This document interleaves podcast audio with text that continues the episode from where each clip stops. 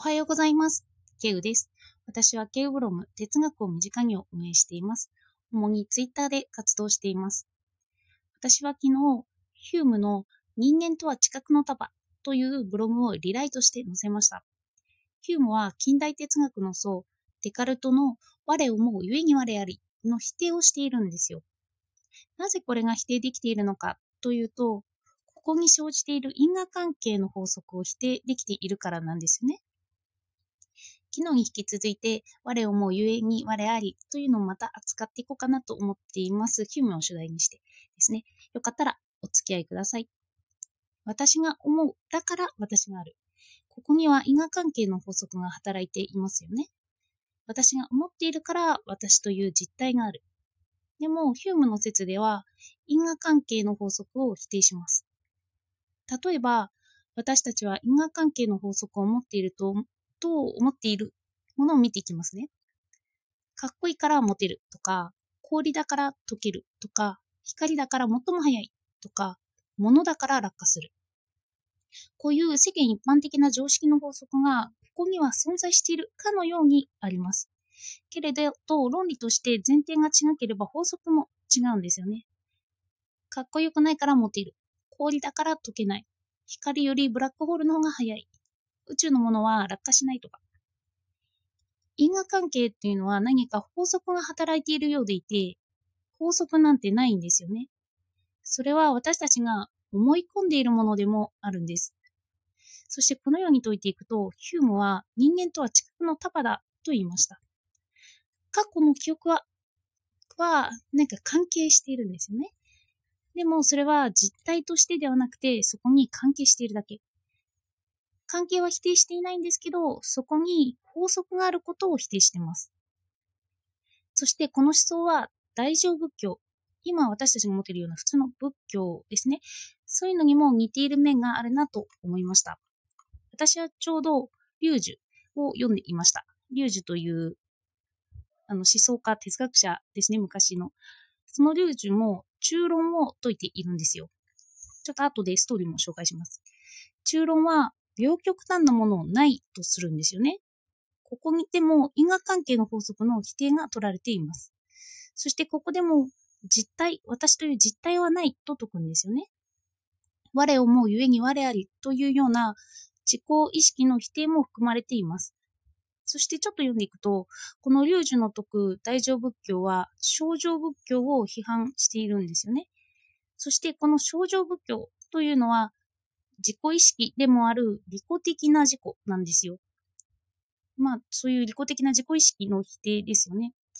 そして、きっと私は本を読んでも、まあ、昔のリュジュの中論は理解が難しいんですよね。ヒュームにとっても、その実体がないっていうのはちょっと難しいんですよ。私が生きているのは今の時代であって、昔の時代ではないし、あの、現象学とか、まあそういうものの影響を私は多分に受けているんですよね。この中論は両極端を否定するんですけど、地帯とか影響とか関係とかはある。関係はあるじゃなくてしていると解きます。つまり、昔にいない私は、昔の環境からその中論の発生を実感することはできないんですよね。だから、今の私の考え方で、今の私の関係とかで理解するしかないんですよ。そして、今の私と言いましたけど、この私は今の時代と関係している今の一瞬でもあるというのがヒュームの見解でもあるんですよね。日本語はたびたび旬を逃しても言葉を言っても通じますよね。なんとなく何かにかかっているなと感じている。そこに西洋のような愛とかは主張してないんですけど、だから、まあ私は旬を使うのが苦手なので、事故がないっていうことを理解しやすいのかなとは思います。今は西洋と東洋という区分けってあんまりないですよね。東洋思想と西洋思想というのは結構融合しています。私も我思うゆえに我ありから哲学が発生しているということを感じを自分で受けているんですよね。なので実感として私の実体がないと感じることは難しいんですけど、でもその周りとの関係、そして私がそのデカルトの影響も受けつつ、ヒュームとリュウジの影響も受けたという感じで話していきたいなと思っています。そこで私が理解するとしたら、自己はあるというような科学的な哲学を基礎にするとは思うんですよね。それで、これを説いているのが真実在論だったりします。私がある。そして私があるとなれば他のものがないというのはおかしいですよね。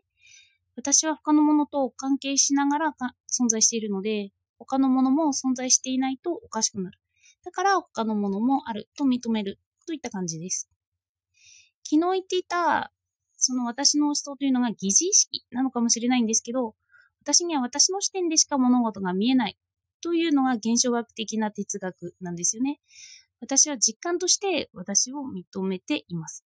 こういうような実感をもとにスタートさせて、私の体験に基づいてしか話せないという態度を私はとっているんですよね。なので私は実体がないとするヒュームやリュージュの思想そのものの理解が難しい。でも、そのところどころは理解ができているんだろうなと考えることができます。そして、リュージュの本を見て面白かったところを紹介したいと思います。なお、リュージュは友達3人と世の中の道理について極めてしまって、それでも会話快楽だけは極められていないから、それを突き詰めることのできる渾身の術というのを身につけます。そして、王宮にいる美女をみんな手に入れたんですよね、3人で。でも、そのことによって王様が怒って、その犯人が、まあ、殺されることになっちゃったんですよね。リュウジだけは生き残るんですですけど、友達は死んじゃう。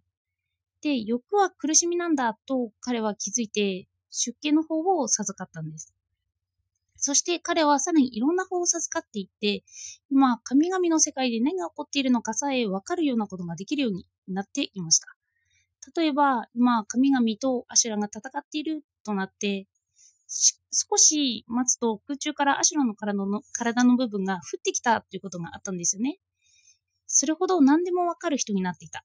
ほぼ完璧な人になってたんですよね。でも、この完璧さが、の少女仏教の奉仕が気に入らないと思ってたんですよ。そして、リュウジは、その少女仏教の奉仕に聞くんですよね。あなたは私がこの世に長く生きながらえていることを願っておられるのですか？って。すると奉仕は、実はあなたの長生きを願っていないと述べたんですよね。それでリュウジはそこからこもって、で、とうとう死んでしまうんですよ。そして実体が本当になくなってしまう。でもまあ人は死ぬので最後なくなって何もない状態にはなりますよね。といっても完全なものを否定するのではなくて何かは残っているんですよ。まあ、思想として受け継がれていると思えばいいのかなと思ってます。そして読んで思ったことは、そのリュウジはその関係において何かをどんどん受け取っているんですよね。彼自体の思想がその関係から出てくる。女性を取られたことの怒りの影響を受けているし、少女仏教の影響を受けている。そしてもし最後に少女仏教の創始の後、こもっていなかったらってちょっと考えたんですよ。もしかして、弟子とか周りの人に死なないでという人が多かったとしたら、もしかしたら彼は死んでないかもしれないなっ、もっと長生きしたかもしれないですよね。なので、私がもし彼の思想を理解したとなって死のうとしたとしても、それはリュウジから言わせると、中論の思想の中核から外れているかもしれないんですよ。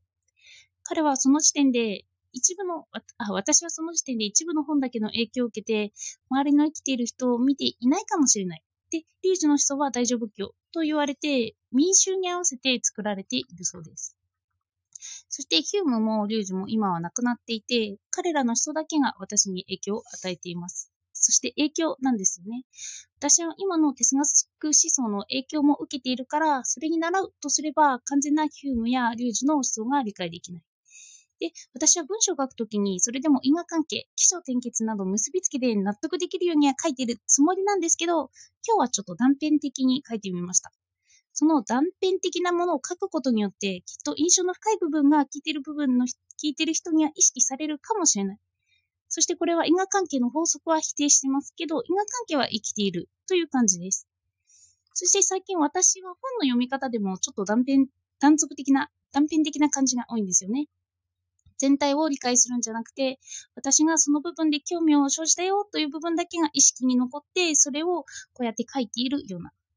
で、これは因果関係の法則を否定しているんですけど、因果関係を成り立たせているんだろうな、なんて思っていました。